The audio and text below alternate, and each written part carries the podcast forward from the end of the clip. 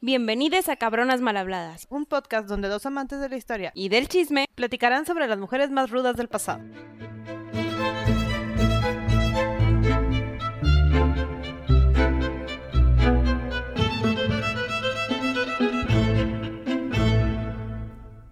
Hola Gaby. Hola Sandy. Pues hoy, para que sepan, vamos a hablar de una mujer en la política.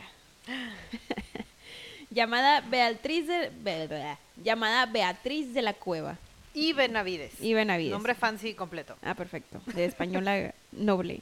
Bueno, así como les adelanté, es una noble española, eh, nacida en España, en Úbeda, Jaén, en 1490. De esta sí sabemos el año en que nació, pero como de muchas otras no sabemos qué pasó en su infancia hasta que se casó.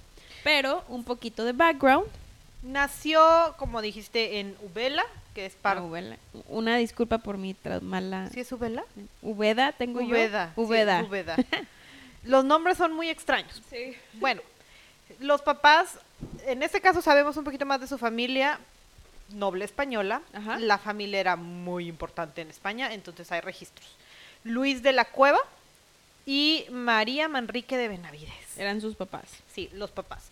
Como parte de la familia, como les dije, es una familia bastante fancy. Ajá, es de los, es de los de los de la cueva fancy de España, ¿eh? Exacto. Entonces, uno de sus tíos abuelos, más o menos, lo- árbol genealógico extraño, pero era alguien muy importante y vamos a hablar de él en el futuro, se llama Beltrán de la Cueva. Sí. Si saben un poquito de la Beltraneja, Juana la Beltraneja tiene Este- relación. está muy interesante. Cuando hablemos de Isabel de Castilla, habrá más de eso. Sí, de las de la época más que más nos gusta Gaby a mí. Entonces van a escuchar muchas cosas y nuestra emoción cuando les platiquemos de eso en el futuro. Entonces, no sabemos mucho, como dijiste, hasta que se casó o hasta que un hombre importante llegó a su vida. Sí, pero de hecho un poquito también es que su mamá tuvo muchos hijos. Muchos, muchos hijos. Pobre mujer, o sea, sí. ¿cuántos años de su vida estuvo embarazada? No sé, supongo que todos, porque aparte se casaban de que a los 15 y se morían como a los 30, entonces tuvo siete hombres, la mamá, o sea, eh, Beatriz tuvo siete hermanos y tuvo cuatro, cinco, seis hermanas, pero dos no se lo, o sea, se murieron muy chicas. Esta señora parió ¿Trece? 13, siguió contando en mi mente, parió 13 humanos, es decir, por 13 años de su vida vivió embarazada. Ay, wow. Imagínate. Y porque además sí fueron seguiditos, o sea, Sí. 13 años de pan. Ay, no, no. Si yo me trago porque siento que con dos me va a quedar ahí. Pero bueno, este, entonces más o menos así está eh, su árbol genealógico, pero como dijo Gaby, hasta que se casó es que supimos de ella. Ella se casó con este personaje famoso que platicamos un poquito en el episodio de La Malinche llamado Pedro de Alvarado, que pudiera decir que fue el pendejo que ocasionó la caída de la muerte de muchas personas en Tenochtitlán. Matanzas innecesarias. pero Es correcto. Pero entonces vamos a hablar un poquito primero de Pedro de Alvarado para saber eh, cómo llegó o cómo llegamos a este personaje. Sí, hablar de Beatriz de la Cueva no podemos excluirlo. Pedro de Alvarado, conquistador y mano derecha de Cortés. Ahora sí que el, el resumen express. Eran, be- eran befis, ¿eh? Sí, ah, conquistaron juntos eh, Tenochtitlan. Cada quien después de la conquista se fue para su lado. En el capítulo de María Luisa también ya habíamos mencionado todo este camino porque esta es la esposa legal. Bueno, la segunda o tercera esposa legal de este señor. Entonces, ya era gobernador o estaba gobernando Guatemala, todavía no tenía el título. Y Que estábamos en 1527, 26, ¿verdad? 27. Ujú. Ajá. Pedro de Alvarado tenía que ir a pedirle perdón a la corona. Ya saben que había muchos trámites que hacer, entonces tenían que ir a platicar con el rey para decirle lo que estaba haciendo, pasar todo el reporte y tener los títulos correctos por escrito, porque si no era ilegal, como platicamos en la parte de Cortés. Se fue a España en 1527 para que le dieran el, el título de, está bien largo, gobernador, capitán, coronel y adelantado de Guatemala. Sí, sí lo tuve que leer. Y tenía su amiguito, Francisco Cabos, Sí. que le iba a buscar esposa, porque tampoco estaba bien visto que estuviera soltero. Y como ya dijimos, María Luisa era pues no era la esposa legítima. Ajá, y de hecho creemos que María Luisa se o sea, ella estaba en Guatemala en lo que pasaba todo esto de que él se iba a pedir perdón a la corona y todo, y ya tenía dos hijos con ella para ese entonces, que era 1527, como dijimos. Exacto. Fernando, eh, Francisco Cabos le consigue a esta pareja buena, bien acomodada, con un montón de dinero. Noble. Títulos eran muy importantes. Ajá. Hermana de nuestro personaje del día de hoy, Beatriz de la Cueva. Así es. Francisca de la Cueva, una de las seis hermanas, ¿cuál de todas era? Creo que era más grande. Ella tenía 27 años cuando la comprometen con Pedro de Alvarado y Pedro de Alvarado ya tenía 42. Esto no es extraño que haya tantos años de diferencia, bendito Dios, no la casaron cuando era una niña. De hecho, Vamos tuvo hablar- suerte. Vamos a hablar muchas de esas que sí se Tuvo casaron como a los 12. suerte. Eh, se casaron en 1528, como 27, era ¿no? por ahí, Se muere. 27, 28. Ok. Bueno, se casaron y deciden que tienen que regresar a, a- a Guatemala porque Pues pues, sí. hay que seguir conquistando. Es el gober. Hay que ir a quedar bien, ¿no? Entonces, con parte de la dote de esta mujer que era de mucho dinero, porque familia noble obviamente escogió a alguien que le, que le aportara mucho dinero, se regresan y como toda tragedia que sucede en esta época, se nos enfermó medio barco, Y, y se murió. incluida Francisca. Y se murió. La perdimos frente a las costas de Veracruz porque pues como ya había asentamientos no los dejaron bajar porque no nos van a matar a todos los demás. Entonces se nos muere y ya quedó viudo Pedro de Alvarado.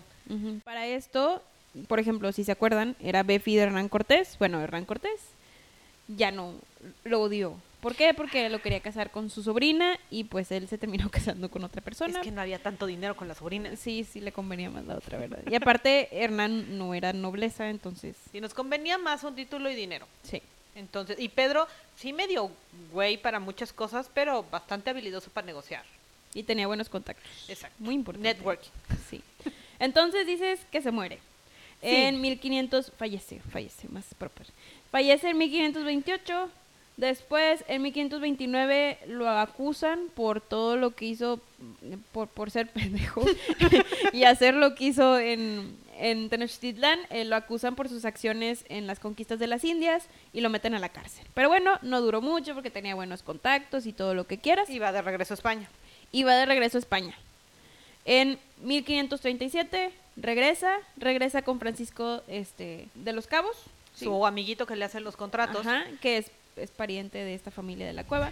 bueno, es amigo cercano de la familia de la cueva. Y ahora en la mira tiene a Beatriz. Sí, porque por su lado Beatriz se enteró que su hermana se murió y, y, pues, me imagino que sí sufrió tantito porque se le murió la hermana, pero rompió su compromiso que ya una tenía. oportunidad. Claro. Rompió el compromiso con el hombre, ni siquiera nombre tiene el pobre ser, porque ya sabía que Pedro de Alvarado tenía que regresar y se iba a casar con su cuñado. Claro, beneficio. Las negociaciones Aparte, funcionan. Yo creo que se quería salir de su casa porque siete hermanos y seis hermanos. Y ya tenía como 25, 26. Aparte, entonces, sí. se casó de hecho en 1537 con él a sus 33 años. ella estaba más grande. Ya estaba más grande, de hecho, ya muy grande para, Ya para a esa edad ya debería de tener como cinco hijos Pues como, como su la mamá. mamá, sí, ¿verdad? De hecho, Si no, no les da tiempo de tener 13. sí, de hecho. Y este mismo año se muere en Guatemala esta María Luisa, nuestra... Sí, María Luisa Chicotenca. Ajá, Entonces ya es todavía más legal casarse aparte. con sí. una de estas. Eh, se casa con, con una de las hermanas. Se casa con Beatriz. Obviamente le tuvieron que pedir permiso al Papa porque pues, Pues era era, su su cuñado. cuñado. Entonces, obviamente el Papa, probablemente con mucho dinero de por medio, porque el duque de Albuquerque y el rey le pidieron el favor. Entonces, pues bueno, ya hay boda. Perfecto. Entonces se casa y lo que hacen pues es igual que con la primera esposa, se regresan a Guatemala. Esta sobrevivió el viaje. Sí, sí sobrevivió. De hecho sobrevivió con muchas comodidades porque llegó en tres navíos que había alrededor de 250 personas y ella iba con 20 doncellas. Se llevaba sus damitas. Llevaba sus 20 Guau. damitas de alta nobleza. Eso sí le consideran. Y aparte tenía un equipaje de costo de, tres, de 30 mil ducados, según esto. Nótese lo importante de esta mujer, que sabemos cuándo nació, Sí. cuándo se casó y el equipaje que llevaba. Sí, sí, sí. Esto casi no pasa, ¿eh? Entonces, eso también, por ejemplo, yo siento que la gente lo reconoció porque Chance venía muy gloriosa ella bajando el... Pues imagínate, traes a tu séquito de 20 damitas aparte. y luego a tu séquito de probablemente hombres cargando a tu mundo de baúles de vestidos y joyas. Llega entonces a Guatemala este, y vive felizmente como por un año. en 1539, Pedro de Alvarado vuelve a asumir eh, el cargo de gobernación y es cuando la tragedia llega a sus vidas nuevamente. Todo le pasó en los próximos Tres días. tres días. Como dos meses. Pedro de Alvarado se va a mitigar otra rebelión que sigue sucediendo en los temas de la conquista, eh, con la- en la zona chichimeca, eh, Jalisco actual más o menos. La historia dice que lo mató un caballo, no sé, pero se murió. Sí, según esto fue un accidente trágico donde él ya sabía que se iba a morir y vio todo su vida pasar en sus ojos. Ya ven que a los historiadores antiguos les gustaba exagerar. Entonces, Entonces, pero nos guardaron la fecha. sí. Entonces se murió el 4 de julio. A mí siempre me va a sorprender porque vivimos en la era de la tecnología. Pero Beatriz se enteró de la muerte de Pedro de Alvarado hasta el 29 de agosto. Sí, este es 1541. Un pobre ser en caballo corrió desde Jalisco hasta Guatemala para, o de alguna forma le llegó la carta a Beatriz. Las historias dicen, ay, historiadores dramáticos, que la pobre mujer lloró y que estaba sufriendo el luto más grande del mundo y pintó todo de negro. No, dicen que pintó la casa por dentro y por fuera de negro y que ella se vestía de negro y luego lo peor, Gaby, ¿Qué? decía groserías. Una mal hablada. ¿Qué le pasa? Una dama diciendo groserías en esa época. Entonces, sí, dicen que fue muy trágico el acontecimiento, que la vieron llorar y gritar y todo. Así las cosas.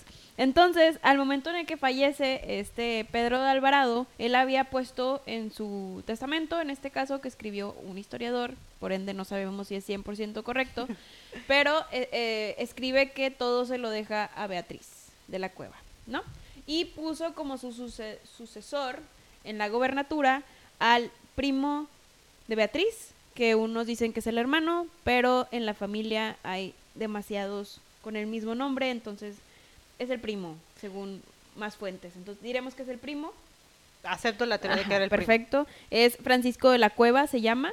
Eh, entonces el virrey de México de esa época, que era Antonio de Mendoza, pone a Francisco de la Cueva como lidercito, pero el pueblo de, Guate- el pueblo de Guatemala se enoja. Sí, al consejo no le gustó la idea de que fuera el primo porque pues quién sabe de dónde venía, mínimo esta mujer ya tenía un año aquí. Entonces el consejo decide poner a, a Beatriz como la gobernadora. Sí. Entonces Beatriz firma y to- to- todo esto, imagínense, en un día la ponen gobernadora, ¿no? Entonces, a las siguientes 24 horas, ya que Beatriz firmó y todo, que de hecho esa firma es muy importante. Sí, porque firmó como Beatriz de la Cueva y Benavides, la Sinventura y tachó sus apellidos. La versión dice que se sentía tan mal y que Dios ya le había hecho todo lo, lo que le podía hacer y pues por eso ya no tenía derecho a apellidos y perdió al amor de su vida. Lo conoció como un año, pero Por eso las inventura. Entonces por eso la Sinventura. Y además dicen que tiene una manchita en la carta, entonces que seguramente estaba llorando y que por eso, por el dolor y haber dicen puesto agua con el dedo una gotita, al lado que de- alguien le, le- alguien le escupió Póngale la historia. Y dicen que dejó escrito que Dios no le podía hacer nada más. O sea, ya estaba devastada. Ya, de- destruida la pobre mujer, firmó, creo que después cede eh, la gobernatura Sí, como a las siguientes 24 a horas. las 24 horas, eh, ya que pone la inventura y, y di- unos dicen que fue por agonía, pero otros creen que se lo quitaron. Yo opino que le quitaron la gobernatura. Seguramente, pues es que nada más lo usaron de relleno. Sí. Se la cedió nuevamente a su primo, Francisco de la Cueva. Entonces, después de que pasa ese segundo día, al tercer día... Desastres sucede- naturales. Sí, sí. Al siguiente día sucede un desastre natural, el más grande que se ha visto en Guatemala durante esas que, que se vio, bueno, ya pasó, que se vio en Guatemala durante esas épocas, un gran terremoto. Tembló en lo que le dicen el volcán de agua.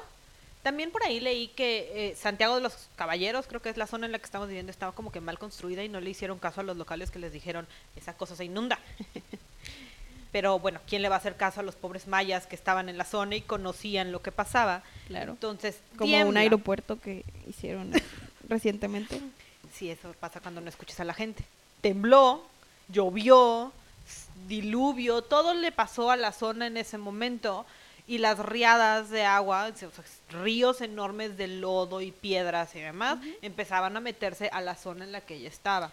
Y, y ella, de hecho, sintiéndose ella segura y pensando positivamente, dijo, ay, déjame, me quedo en mi castillo y me voy a orar en el... En mi capilla, En mi porque Dios me capilla. va a proteger, porque Dios no me puede hacer nada peor Es que ya correcto, pero desgraciadamente fue Dios sí tanta la inundación que todo se derrumbó.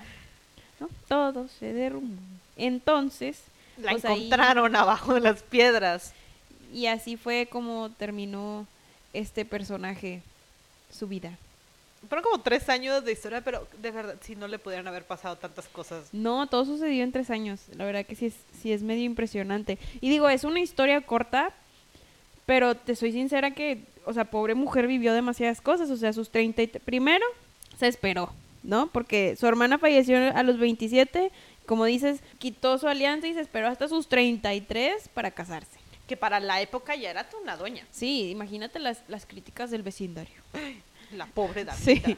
Entonces, después de esos 33, llegó, o sea, todo esto que platicamos de su historia trágica y que se murió y del esposo y luego ella como gobernadora y luego que se murió, a sus 36 fue cuando falleció. Entonces, todo pasó en tres míseros años, de los cuales duró 36 meses o, o 32 casada. Este, Y casada, ¿eh? Porque eso no quiere decir que haya estado con Pedro Sí. los 36 meses, ¿verdad? Sí, O sea, el sí. hombre, quién sabe de dónde se se, paseó. Sí, de hecho, este Pedro ya no tuvo descendencia con ninguna de sus dos esposas por la iglesia. Este, solo tuvo la descendencia con María Luisa. Lo que sí yo creo y sabemos por varios escritos es que esta Beatriz se llevaba muy bien con las hijas de, bueno, con la hija, una en especial, con la hija de Pedro Alvarado, que se llamaba Leonora Alvarado Jicotencatl. Sí, de hecho, le- la sacó de la zona, ¿no? Para Sí. salvarla. Sí, acudió al, al desastre donde había, la sacó, la pues hizo los los estos fúnebres que se tuvieron que hacer o que se hacían en esa época eh, y la llevó con su papá a la catedral ahí de Guatemala este y ahí la enterró junto con él, ¿no? Entonces podemos decir que pues en cuanto a esa relación sí era buena y sí convivió mucho con ellas. Esta historia, muy cortita, como dices, pero sí tiene un poquito del reflejo de cómo se escribía de las mujeres.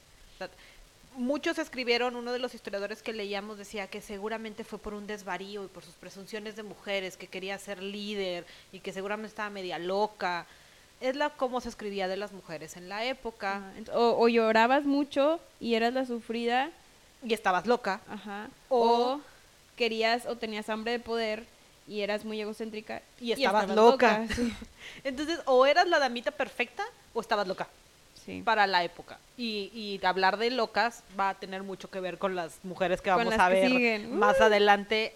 Pero bueno, Beatriz es reconocida, y esto hay que destacárselo por ser la primera y última gobernadora, Y la única gobernadora de las Américas. sí, sí, sí, la única gobernadora de las Américas y la primera y la última gobernadora de Guatemala, porque luego, luego en 1542, ya después de que pasaron todos estos desastres en el 41, la corona española incluyó esta parte de Guatemala al virreinato completo. Entonces, pues ya crearon la Capitanía General de Guatemala, que incluía Belice, Honduras, Guatemala, El Salvador, Costa Rica, todo menos Todo Panamá. menos Panamá. Chiapas también estaba ahí involucrado.